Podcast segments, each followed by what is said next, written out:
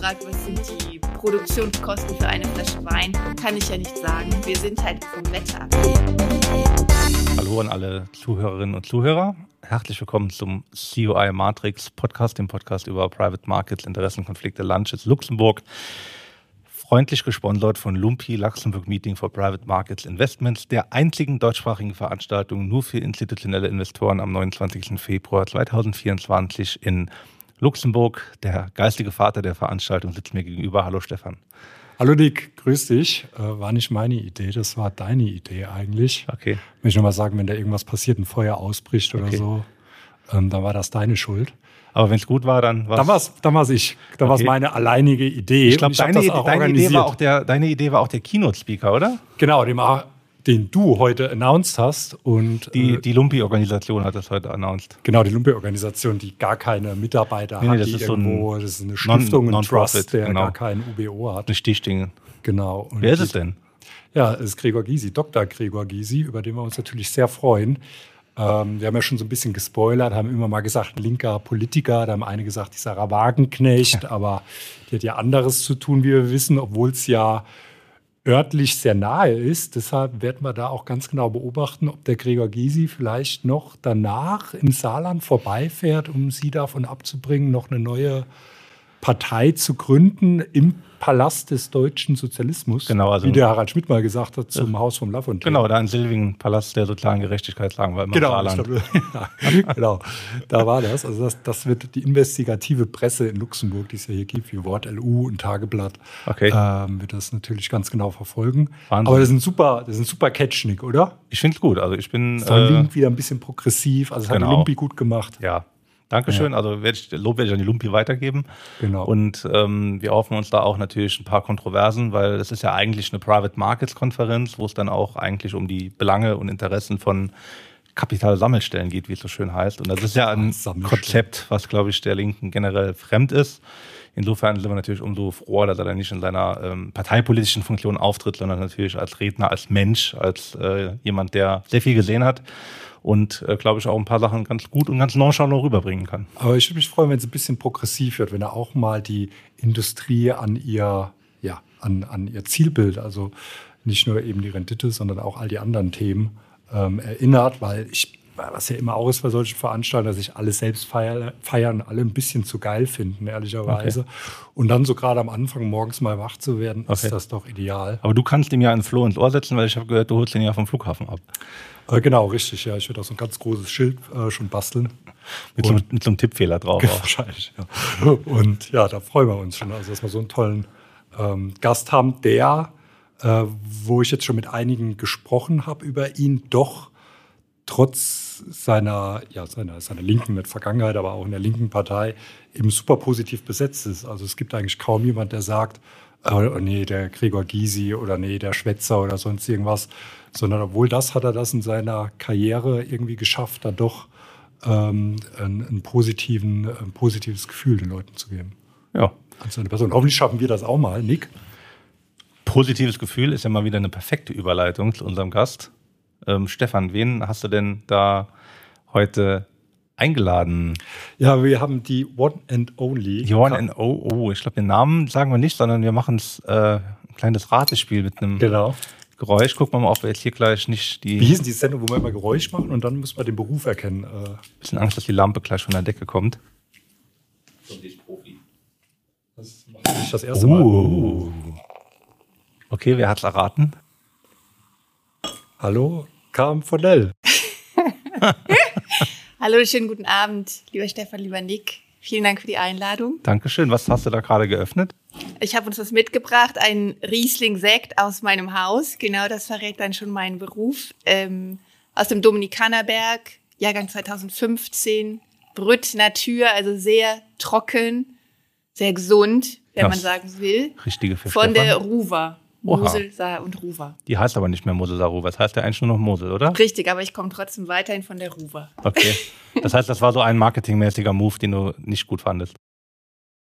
Ähm, ich sehe es differenziert. Ich glaube, es hat schon Sinn gemacht, das auf Mosel zu vereinfachen. Äh, das ist ja mittlerweile auch schon 15 Jahre her. So, okay. Aber natürlich äh, ist es in der Tat so, dass die Rover Winzer genauso wie die Saar Winzer schon Aufmerksamkeit darauf legen, dass sie von der Ruhr bzw. von der Saar kommen. Aber wir gehören zur Mosel und können uns auch mit der Mosel identifizieren. Ja, da würde ich doch mal sagen. Äh, Prost, Darf ich euch oder? das weiter anreichen?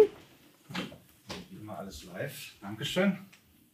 Da freuen wir uns auch vor Weihnachten. Sehr gerne. Dankeschön. Das äh, ist auch die letzte Folge vor Weihnachten und je nachdem, wie es läuft, auch die allerletzte Folge, weil äh, das, Das passt doch dann gut Aber schön, auf dass den du da bist. Genau, schön, dass für da die ist. Vielen. Dank. Dass das Zum geklappt hat. Wohl. Cheers. Ah, Sehr gut. Mhm. Und ich habe gehört, einer in der Runde trinkt auch nur vegan. Es ist definitiv auch ein veganer Sekt. Nick? Du warst eben Wer so lange weg. Ich muss, ich muss die Stille überbrücken, Stefan. Nee, Da habe ich ja wieder alte Räuberpistolen ausgepackt.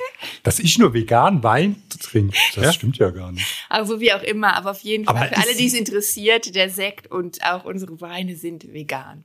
Aber sind die meisten Weine nicht eigentlich vegan? Es werden immer mehr Weine vegan, aber es ist keine Selbstverständlichkeit. Was? Wann ist er denn nicht vegan? Man kann, jetzt gehen wir aber schon sehr in die technischen Details, man kann Weine mit äh, einer Hausenblase, das ist etwas aus dem Fisch, kann man klären, den Traubensaft, oder man kann auch in Rotweine, kann man Eiweiß zugeben, zur Schönung sozusagen, damit bestimmte Trubstoffe ausfallen. Natürliche Stoffe, aber keine veganen Stoffe. Okay. Okay, und jetzt Aber das sind wir jetzt schon direkt eingestiegen in die. Und bei den veganen Weinen wird das weggelassen, die Richtig. Fischblase wird Chemie gemacht einfach. Nein, wir arbeiten sowieso organisch. Das heißt, wir schönen die Weine überhaupt nicht nur durch Sedimentation, nur durch natürliche Klärung, Absetzung der Trubstoffe unten im Fass. Aber jetzt sind wir schon mittendrin. Wow. Das ist ja dann nicht Chemie, in sondern der, Physik, oder? Ähm, Das- in der Wein, im Weinausbau. So technisch war dieser Podcast noch nie. ja, aber- zum Einstieg vielleicht etwas. sehr Aber erzähl doch mal, wie du dazu gekommen bist. Hast du irgendwann mal einen Volkshochschulkurs gemacht, wie man so ein paar Riesling- Einstiegsfrage nicht vergessen. Oh ja, genau. Was ist dein Conflict of Interest? Mein Conflict of Interest würde ich sagen, ähm, Riesling oder Spätburgunder. Ernsthaft? Ist das eine Frage, wirklich? Zu trinken oder zu machen? Zu trinken, zu machen, ist eh geklärt. Ich glaube, Spätburgunder gibt es, aber so, in, wann ist die Erderwärmung so weit, dass man hier. Spätburgunder, es gibt wunderbare Spätburgunder an der Mosel. Ernsthaft? Ähm, und der, die Erwärmung, Klimawandel unterstützt den Trend. Aber Spätburgunder ist ja auch eine kühle Rebsorte. Okay. Eigentlich das Pendant zum Riesling im Rotwein. Deswegen ist der Spätburgunder schon sehr anerkannt. Hab ich euch mal erzählt, dass Mosel. ich anerkannter Berater für deutschen Wein bin? Nicht dein Ernst. Damals in diesem Mainzer Institut, das du als äh, Nicht-Universität ähm, in der ersten Folge entlarvt hast, ähm, gab es von Deutschen Weininstitut, was ja in Mainz auch ansässig Ja. ist, Ja. so ein Zwei-Tage-Lehrkurs, auch mit einer Prüfung am Ende. Und da habe ich über alle Weinbaugebiete und alle Rebsorten, die es in Deutschland gibt und wie man die dann pairt, habe ich alles gelernt und ähm, alles wieder Wunderbar. vergessen. Alles wieder vergessen. Unglaublich. Dann kann ja, ähm, wenn du da Kannst du zu mir ins Praktikum kommen. Genau. Das Weingut. Nick. so ein, zwei Jahre Praktikum machen, dann vielleicht reicht Ja. da für eine Ausbildungsstelle dann. Wenn sogar der Günther ja auch Wein machen kann. Also, der ist ja auch nicht vom Fach. Ja, richtig. Ja, wie bin ich zum Weingut gekommen? So ähnlich wie der Günther Jauch. so ähnlich. Nee, Ich bin auch, also es ist ein Familienbetrieb, lange Tradition und bin dort aufgewachsen und habe das eben von meinen Eltern erlebt, wie sie Wein ausbauen und habe mich dann aber nichtsdestoweniger entschieden, erst mal in die Welt zu gehen und habe eben auch viele Jahre in der Finanzbranche gearbeitet und bin weiter in Teilzeit in der Finanzbranche. Aber vor mittlerweile zehn Jahren habe ich mich dann entschieden, das Weingut von meinen Eltern zu übernehmen. Und seitdem leite ich das Weingut, baue die Weine auch selbst aus. Das heißt, ich habe wirklich noch mal einen zweiten beruflichen Weg eingeschlagen, kann man sagen. Und habe dazu dann auch noch mal die Schulbank drücken dürfen. Okay. Das heißt, hast du auch diesen Kurs gemacht bei. in Mainz war ich nicht, war in Bernkastel. Okay. Und was, was, was bist du dann? Also, was ist das für ein Kurs? Dann wird man Winzer, wobei ich keinen Winzerschein habe, wenn wir jetzt in die Details gehen, weil ähm, dann hätte ich noch mal ein Jahr Praktikum in einem Weingut machen müssen. Ich hätte Buchhaltungskurse absolvieren müssen, die ich auch sicherlich äh, so bestanden hätte. Aber ich habe keinen Schein, braucht man nicht im Winzerbereich. Jeder kann Wein ausbauen. Also, ich könnte jetzt Also du anfangen. kannst morgen Wein ausbauen und kannst ihn verkaufen. Wird halt nicht schmecken, aber ja, gut, in Pirmasens ist jetzt auch sonniger so langsam. Ja, es Ja. wandelt sich. Ja. ähm, Niederlande, Belgien, England bauen mehr und mehr Wein aus. Also vielleicht ist Pirmasens dann auch dabei. Und man kann, jeder kann Wein ausbauen. Die Weine werden dann vor dem Verkauf geprüft, analysiert, dass sie in Ordnung sind. Aber wenn er schmeckt und die Kunden ihn kaufen, kannst du morgen Wein machen. Was ist denn mit der Story? Die höre ich überall, also relativ oft, wenn man hier einen Riesling hat, heißt immer, der ist in New York, der verkauft da, da kostet die Flasche 30, 40 Euro. So eine Story hat irgendwie jeder Winzer, habe ich das Gefühl. Ist da was dran? Bist du auch in New York? In Berlin bist du auf jeden Fall. Ich bin auch in New York, ich bin in, richtig, ich bin in Berlin im KDW, ich bin auch in New York, in, in den USA, San Francisco, Boston, New York und auch in Asien. Und es stimmt, ja, Wein ist auch ein Exportprodukt und die Mosel insbesondere war schon immer eine Exportregion. Aber brauchst du das? Wir sind ja auch ein Wirtschaftspodcast, ja. die Fragen. Ähm, aber ich meine, du hast ja nur eine begrenzte Menge an Wein. So, und das ist ja jetzt nicht riesig, das äh, ähm, Weingut. Ja. Deshalb, wenn du, das ist ja eher Marketing, dass du auch mal rausgehst und sagst, ich gehe mal hier San Francisco, New York, weil eigentlich könntest du doch genug Aktnehmer in Deutschland oder vielleicht zumindest europaweit oder angrenzend finden, oder? Könnte ich sicherlich. Also zum einen äh, macht es Spaß. Ich fahre gerne einmal im Jahr in die USA und präsentiere da meine Weine. Äh, dann dann fahre ich nicht immer nur nach Pirmasens oder Berlin, wie auch immer. Das Bist auf dem Freude. Nee, ich nicht auf dem Pirmasens. Und zum anderen aber ist es natürlich auch eine, eine Diversifikation auf der Abnehmerseite. Deswegen ähm, verschiedene Märkte zu bedienen, ob es jetzt Privatkunden in Deutschland sind oder Gastronomie in Deutschland. Hat man ja gesehen, Gastronomie in Covid-Zeiten natürlich ist eingebrochen. Aber dann auch verschiedene Exportmärkte zu haben, macht schon Sinn grundsätzlich. Aber wie funktioniert das? Dann gehst du auf einzelne Restaurants zu oder beim KDW oder gibt es da so Einkaufshändler, mit denen du dann sprichst? Oder Also im Export, also wir exportieren ungefähr 30 Prozent von unserer gesamten Produktion oder Erzeugnis nach Asien, in Europa, in verschiedene Länder und auch USA. Da findet man Importeure meistens auf Messen oder manchmal wird man auch direkt angesprochen. In Spanien haben wir einen Importeur, der ist bei uns, stand vor der Haustür, hat geklingelt und war auf der Suche nach einem Weingut. So.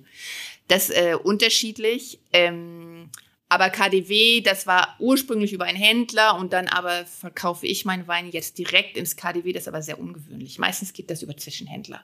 Aber weil wir nicht so groß, also wir haben acht Hektar, das ist mittlere Größe für, ein- für ein Weingut, ähm, sind wir natürlich auch froh, wenn wir direkt verkaufen können. Ganz klar. Ohne Zwischenhändler. Auch für Restaurants in Deutschland geht für uns immer nur direkt, nicht über Großhändler dazwischen. Jetzt, genau, machst du das aber seit, sagst du, zehn Jahren äh, im elterlichen Weingut mit einer quasi Zusatzausbildung.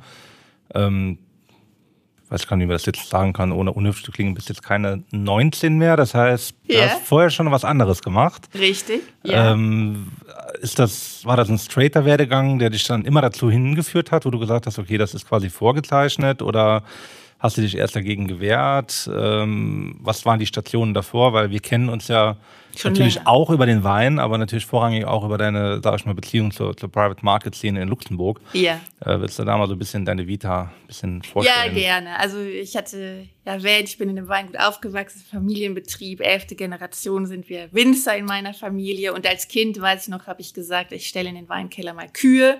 Also war ich wohl irgendwie landwirtschaftlich doch schon interessiert, vielleicht nicht so sehr auf der Traubenseite.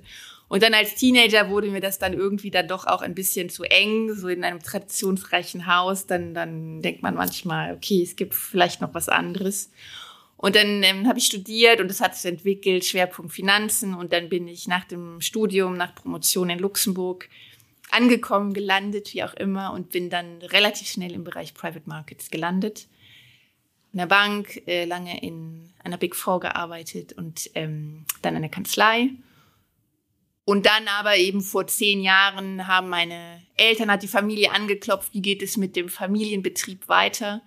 Und dann habe ich eine Weile überlegt, oder länger überlegt, eigentlich ein Jahr lang habe ich mir Zeit genommen und habe dann aber entschieden, das Weingut zu übernehmen, um die Tradition auch fortzuführen und weil ich auch gemerkt habe, dass ich dem Thema sehr verbunden bin und hatte damals aber eben die Gelegenheit, in Teilzeit weiterhin in Luxemburg auch aktiv zu sein. Das heißt, ähm, ich bin jetzt in einer ähm, schönen Situation, die ich auch sehr spannend finde, in der Tat in den zwei Welten aktiv zu sein. Mein Hauptaugenmerk liegt auf dem Weingut, in der Tat. Ähm, und das äh, ist auch immer was los, ähm, weil ich auch die Weinberge selbst manage, weil ich den Wein ausbaue, weil ich den Wein verkaufe. Wir haben natürlich ein Team, aber ich will nur sagen, ich bin jetzt nicht nur Manager, sondern ich bin schon hands-on im Weingut aktiv. Aber in der Tat, äh, den Private Markets in Luxemburg bin ich weiterhin verbunden. Wir haben ja eigentlich auch mal zusammen gearbeitet. Wahrscheinlich so ein, zwei Richtig. Monate. Ernsthaft? Richtig. Ja, genau. Ja. Bei, eine, äh, bei einem genossenschaftlichen Ach, das- Service da Provider, ah, der okay, nichts mit ja, Gregor gar Kiese zu tun hatte. Ja. Richtig. Da haben wir mal uns kurz über die Wege gelaufen. Absolut. Ja. Und äh, im, also im Weingut, du hättest doch aber können auch sagen, ähm, ich finde das alles interessant, ich verpachte das, aber gibt es das so? Also ich meine, ihr habt ja eine Marke gehabt, das ist ja gelaufen. Gibt es da so Leute, die das größer praktisch Weingüter übernehmen, die da einfach weiterführen? Weil dieses Nachfolgeproblem, das muss doch immanent sein, oder? Ja, ist ein großes Thema, weil auch im Markt der Weingüter, in der Weingüterwelt auch ein großer Strukturwandel stattfindet. Es gibt natürlich Leute, die Weingüter pachten. Ja, es gibt auch viele, zunehmend viele externe Investoren, was man lange, das ist jetzt vielleicht aus der Private Markets Perspektive auch interessant, das hat man lange vorrangig nur in Frankreich gesehen oder in Italien und in Deutschland waren die Weingüter so klein, dass zum Beispiel ein chinesischer Investor kaum eine Chance hatte, in diesen Markt überhaupt einzudringen. Das wandelt sich jetzt zunehmend. Das heißt, es gibt auch externe Investoren, Aha. Real Estate Menschen, die sitzen in New York und besitzen Weingüter auch an der Mosel. Aber nicht nur als Lifestyle, sondern wirklich als Investment. Als Investment. Okay. Ja. Ähm, und ganz kleine Weingüter, viele ähm, werden nicht fortgeführt in der nächsten Generation, weil es einfach auch dann wirtschaftlich ein schwieriger Markt ist. Also es gibt alle Konstellationen und es ist viel im Wandel. Und es gibt auch Start-ups in der Weinbranche. Auch, ich spreche jetzt vorrangig heute mal von der Mosel, gibt auch viele junge Menschen, Anwälte, Düsseldorf, wie auch immer, die kommen an die Mosel und, und äh, gründen ihr eigenes Weingut dann mit einem Hektar. Also es gibt sehr unterschiedliche Formate es ist spannend und ähm, wahrscheinlich auf den ersten Blick nicht jedem so ersichtlich. Ähm, aber es tut sich was. Aber es ist, also mit Wein kann man Geld verdienen oder sagst du, also es ist auch, man muss das scalen, also wie die das machen, weil das heißt ja, der Investor, der in New York sitzt, ist ja auch wahrscheinlich Private Markets, der will sich da ja richtig was rausholen. Das funktioniert wahrscheinlich nur über Masse, oder? Ja, also Masse und Klasse, glaube ich, kann man schon gewisserweise schon auch verbinden. Ähm, gerade in einer Region wie der Mosel, die ja doch grundsätzlich qualitativ anspruchsvoll ist, muss man sagen. Aber du hast vollkommen recht, äh, diese Weingüter, da geht es um Skalierbarkeit, ähm, um, Markennamen aufbauen, eine gewisse Größe. Auch die Weinberge werden dann maschiniert, mit Maschinen bearbeitet. Ähm, aber es gibt Raum für, für unterschiedliche Player sozusagen. Ähm, wir zum Beispiel, wir haben jetzt acht Hektar, das ist eine mittlere Größe. Das war vor 20 Jahren noch ein sehr großes Weingut, aber wie gesagt, durch den Strukturwandel sind wir jetzt so im mittelgroßen Bereich. Da will ich aber auch bewusst gerne bleiben. Wir arbeiten, wir haben eine Strategie, dass wir sehr handwerklich arbeiten. Wir haben auf Biodynamie umgestellt. Ähm, das ist eine andere Herangehensweise. Das ist dann auch ein anderer Wein im Ergebnis ähm, und eine gewisserweise auch, man findet immer seine Klientel, Gott sei Dank. Das heißt, es gibt verschiedene Positionierungen im Markt und jeder sucht sich seinen, seinen Spot, aber in der Tat verbunden mit einem großen strukturellen Wandel. In dem Dorf, in dem ich aufgewachsen bin, als ich ein Kind war, war jeder zweite Haushalt irgendwie Winzer, hatte eine Rebe im Garten stehen, hat was an eine Genossenschaft geliefert. Heute sind wir das einzige Weingut im Dorf und das Dorf wächst. Und sonst nur Yuppies, die aus Düsseldorf, Berlin da kommen und ihren Hektar da bewirtschaften. Ein, einmal im Jahr mit dem Cayenne davor fahren. ja, es ist auch eine bunte Welt. Ähm, ja, äh, es tut sich Kennst dich denn da so gut aus, Stefan? Nix, ich habe ja kein Waldgut. Aber was ist, ein, was ist ein, ein Hektar in Quadratmetern? Hatten wir letztens noch die Rede. So was bin ich super ihr? schlecht. 100, 100 auf 100. 10.000? Ja. Genau, weil ein A sind 100 Hektar, also 10.000 Quadratmeter. Ein Hektar sind 100 A, richtig. Und eine Elle? Oh, jetzt bin ich raus. Wie viel Hektar habt ihr nochmal, habt ihr gesagt? Acht Hektar. Acht Hektar, okay. Also 80.000. Wie viel ist das in Saarland, wenn man das dann umrechnet? Seit Merzig. Das muss den Stefan fragen. ja, die Leute sagen ja auch immer so und so viel Fußballfelder. Kann ich auch nicht nee, anfangen. Das kann ich ganz schlecht bei so Sachen. Und jetzt mal noch eine andere random Frage. Also die Weinberge, die mhm. äh, ihr da bewirtschaftet, die gehören auch immer ja, euch. Die gehören uns. Gehören euch. Und ist auch immer so der Fall? Oder gibt es auch andere Modelle, wo man sagt, nee, die lässt man dann irgendwie bewirtschaften? Nee, im Grunde genommen, die Weinberge sind der, der Schatz eines okay. Weinguts und da gibt es ähm, auch ja qualitativ große Unterschiede. Und zum Beispiel, wenn, wenn wir jetzt biodynamisch bewirtschaften, das ist schon ein, ein deutlicher Mehraufwand, gerade auch im Weinberg. Ich würde jetzt keine fremden Weinberge bewirtschaften, die, die Zeitfenster im Weinbau sind ja deutlich länger als im Bereich Private Equity, auch wenn Private Equity ja Long-Term ist, aber aus Weinbausicht äh, sind die Dimensionen nochmal anders. Wenn ich ein Weinberg biodynamisch bewirtschafte, dann brauche ich ja mindestens sechs Jahre, bis ich die erste, den ersten Impact überhaupt bemerke. Und nach 15 Jahren kann ich erst die Früchte sozusagen der Arbeit ernten.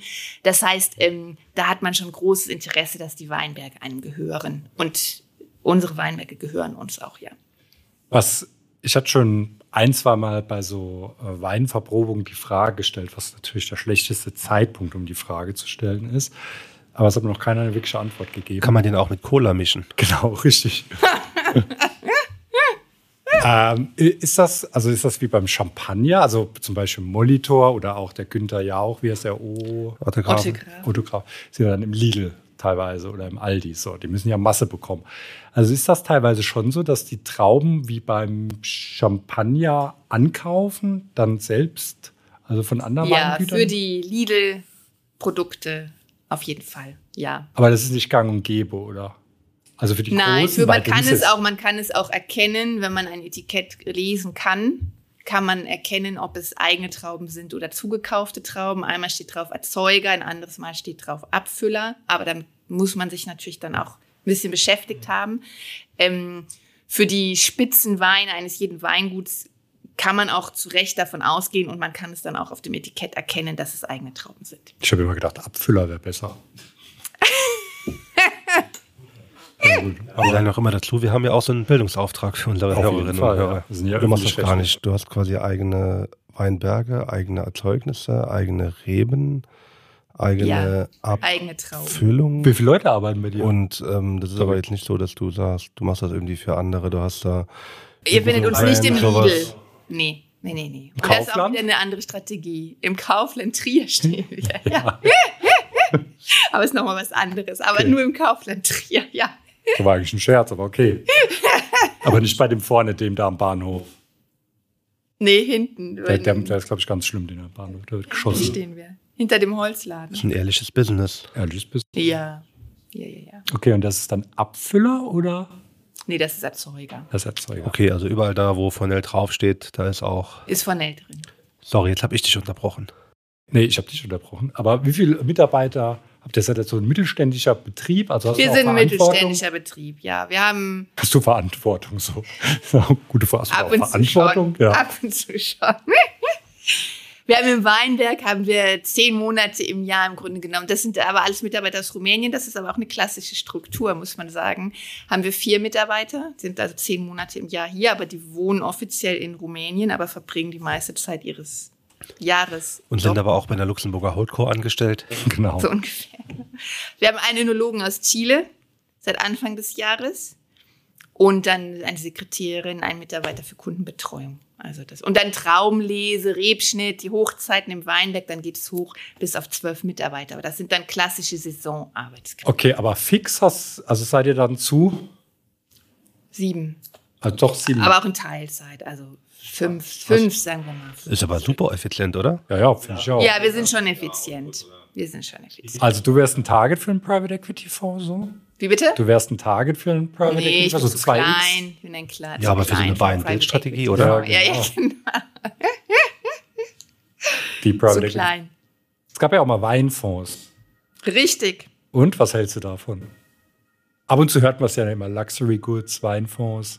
Ja, ich glaube, das sind so emotionale Produkte. Von der Rendite habe ich aber auch kein, kein Track Record. Ich weiß nicht, wie die abschneiden. Aber es gibt ja auch Investoren, die, die haben Geld und wollen das jetzt auch äh, mit einem positiven Return, wie hoch auch immer, der ist, investieren. Und wenn man in Weingüter investiert, das ist emotional sicherlich eine sehr schöne Sache, kann natürlich auch ein Track Record bringen. Ob es die beste Kapitalanlage per se ist, würde ich mal bezweifeln, was man ja immer berücksichtigen muss. Ich werde, werde oft gefragt, was sind die Produktionskosten für eine Flasche Wein? Kann ich ja nicht sagen, weil es halt von Jahr zu Jahr total schwankt. Das, wir sind halt vom Wetter abhängig. Aber das von ist bis? Landwirtschaft. Ja, was sind jetzt so die Produktionskosten? Genau. für eine Flasche nee, Wein? nee, Und, nee, und bis wie viel Nee, Marge ist da jetzt drauf? Genau, verdient jetzt so eine Flasche? Nein, schwankt total. Also 2019 habe ich eine Flasche im Grunde genommen über, waren die Produktionskosten höher, war die Marge im Kunden, kann man sagen, gleich null. Das ist dann so. War so eine geringe Ernte, weil das Aber Wetter das war so jetzt war, eine Ausnahme, oder? Ist Aber die Das anderen war eine Ausnahme. Das war aber- Gott sei Dank eine Ausnahme, sonst würde ich heute nicht mehr in dieser Rolle hier sitzen. Ja. Okay, aber man kann Aber das ist natürlich Geld ein Unterschied verdienen. zu Private Equity. Das, und das tun sich manchmal auch Private Equity oder Private Market Kollegen schwierig damit. Es ist eben auch Landwirtschaft. Was meinst du von der, von der Rendite, was man da rausholt? Na oder gut? Rendite in Weingut das ist noch was anderes, aber einfach auch wirklich, wie kann ich kalkulieren, wenn ich Wein erzeuge? Die Kalkulationen sind schwieriger. Ich kann jetzt nicht in einem Spreadsheet hinsetzen und im Januar sagen, ich will so, so viel Flaschen Wein erzeugen, verkaufen und das ist meine Rendite. Das wird am Jahresende sich nicht ausgehen, weil die Ernte dazwischen ist und ich weiß nicht, was an der Ernte rauskommt. Also ihr macht einfach.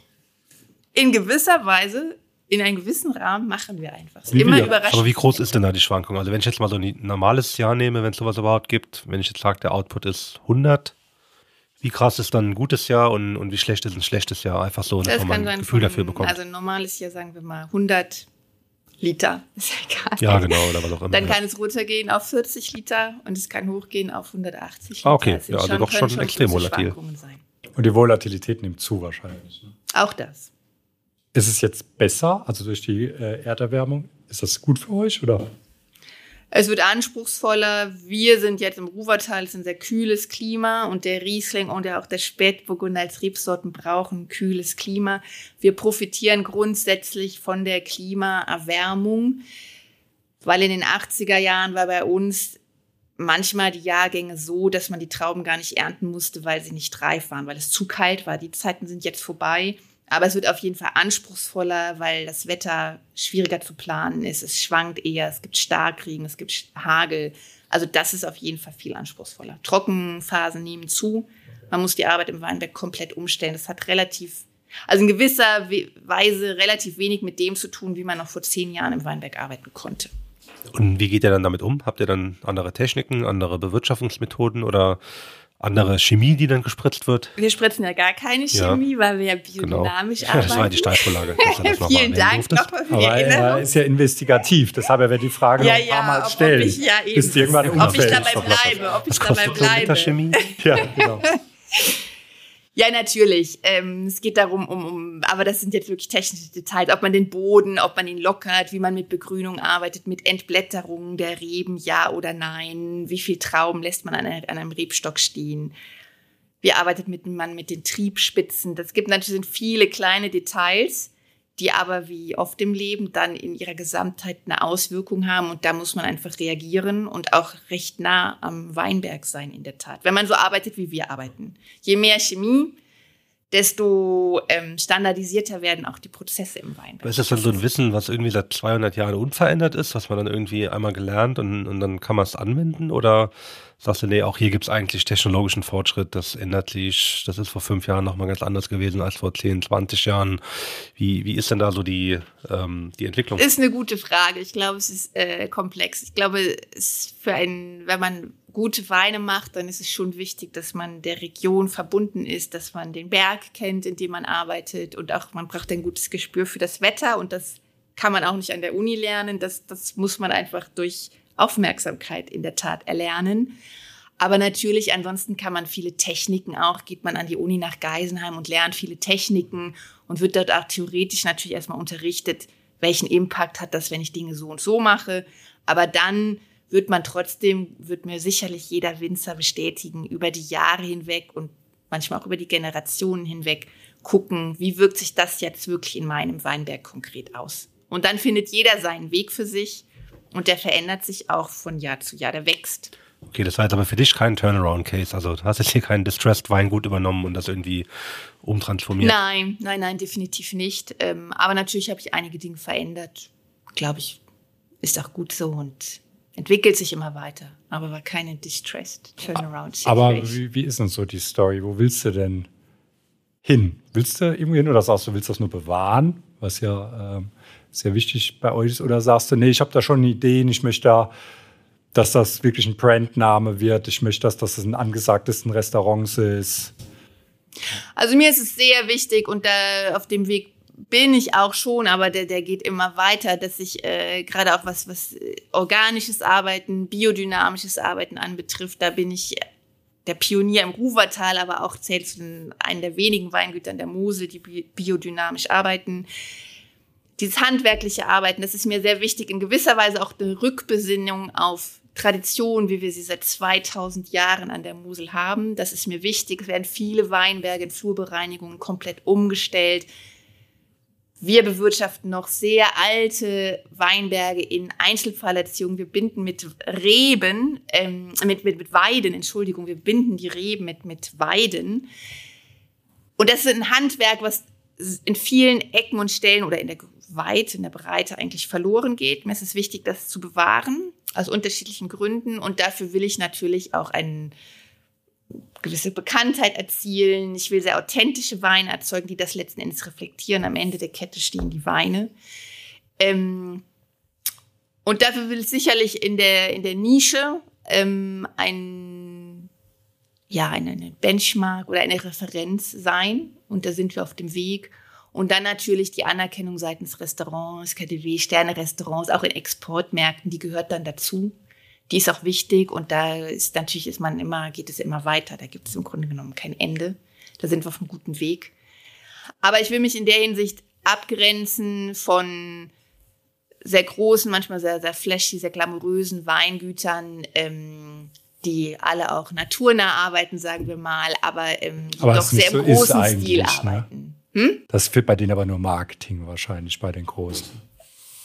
Einigen ist schon eine Portion Marketing dabei. Bei welchen dann? Nee, nee, nee. Wir sind denn die schwarzen Schafe in der Branche? Nein, nein, nein, nein, da gibt es keine schwarzen Schafe. Alle machen einen guten Job, aber alle sind auf anderen Wegen auch unterwegs und ist komplementär. Aber ich habe meine Position beschrieben. Biodynamisch ist aber nicht das gleiche wie biologisch. Du hast jetzt so oft das Wort biodynamisch gesagt. Ich weiß gar nicht, ob ich überhaupt weiß, was das bedeutet. Also biologisch und biodynamisch arbeitet mit, äh, nur mit natürlichen Mitteln, eben keine synthetischen, keine Chemikalien oder keine chemischen aber Mittel. Ist das dann das gleiche biologisch, biodynamisch oder? Biodynamisch setzt noch ein bisschen, würde ich sagen, mehr den, den, den Fokus auch auf den Rhythmus der Natur. Ist dann nochmal eine Spur krasser oder nochmal, ja. Ja, es ist sicherlich nochmal ein, eine Ebene dazu. Man versucht, dass die Rebe auch gesund bleibt. Also wird der Wein Man teurer. arbeitet mit Tees. Der man Wein hört wird, aber ja nicht nur dadurch. Man hört auf die Natur, wie du auf deinen Körper hören solltest. Was ich auch tue und was ich dir auch immer wieder nahelege. Weswegen auch das Glas schon wieder leer ist. Äh, sollen wir da mal wieder, sollen wir das mal wieder auffüllen? Ja, genau. Haben wir die Zeit denn? Zeit nehmen wir uns.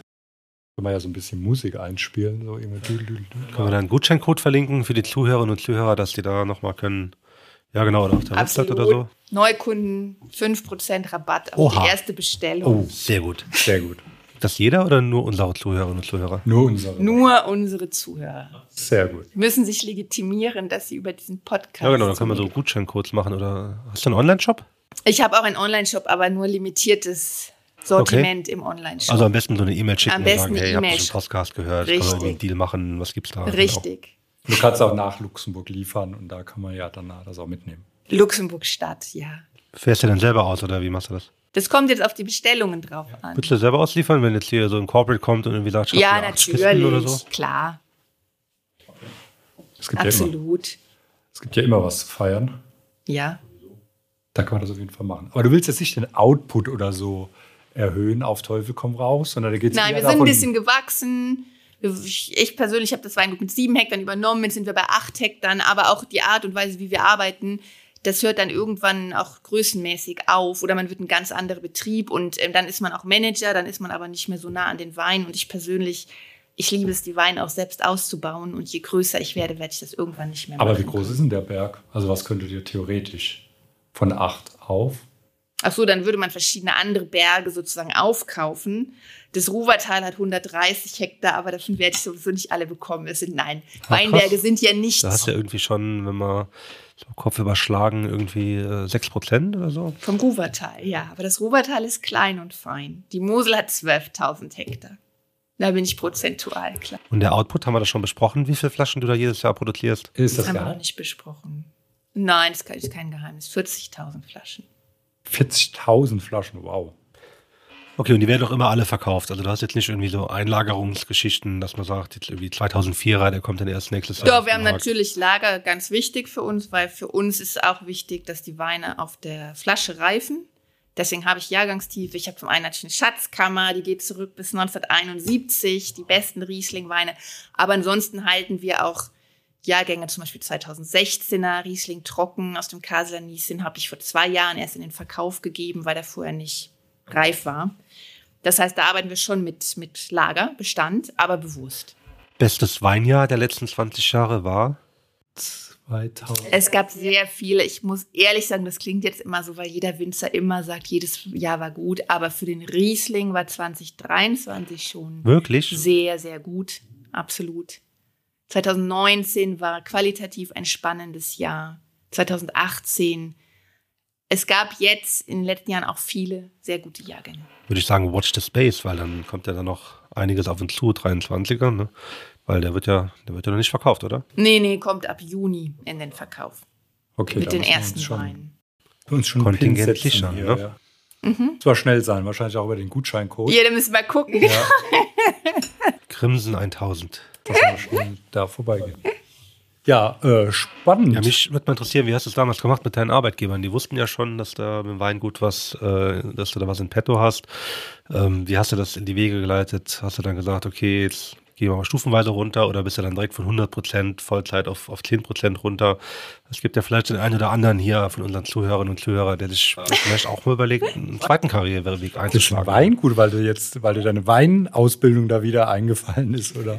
ja, genau, die zwei Tage in Mainz. Genau, ich weiß nicht, ob du damit einen Berg in Wadern bewirtschaften kannst damit. Biodynamisch. Spannenderweise war da tatsächlich in der Saarbrücker Zeitung letztens noch ein Artikel. Da hat man in alten Steuerlisten gesehen, dass tatsächlich scheinbar irgendwie noch bis ins 19. Jahrhundert sogar auf äh, Höhe Merzig Wein angebaut wurde. Wenn du. Kommt alles wieder, Nick. Wird alles mal wieder mit kommen. deinen äh, 16 Hinter deinem Kindern Haus dann wird dann ein los und Weinberg. mach mal ein paar Reben klar. Aber die Frage war ja nach Teilzeit und Kommunikation zum Ja, Arbeitgeber. ich habe das definitiv damals dann sofort auf Teilzeit drastisch runtergefahren. Natürlich, weil ich ja dann auch gerade in der Anfangszeit mich in dem Weingut nochmals richtig einfinden musste. Das war ja schon ein großer professioneller Umbruch, nicht nur professionell. Ich bin ja auch wieder in mein Dorf zurückgezogen. Ach so, hast du auch ich habe ja vorher da nicht gewohnt, gelebt, okay. aber ich Aber bin ja dann wieder in mein? Elternhaus. Ich habe vorher in Luxemburg gelebt. Okay. Und dann bin ich ja wieder in mein Dorf zurückgezogen. Also es war ja in jeder Hinsicht ein, ein großer Umbruch.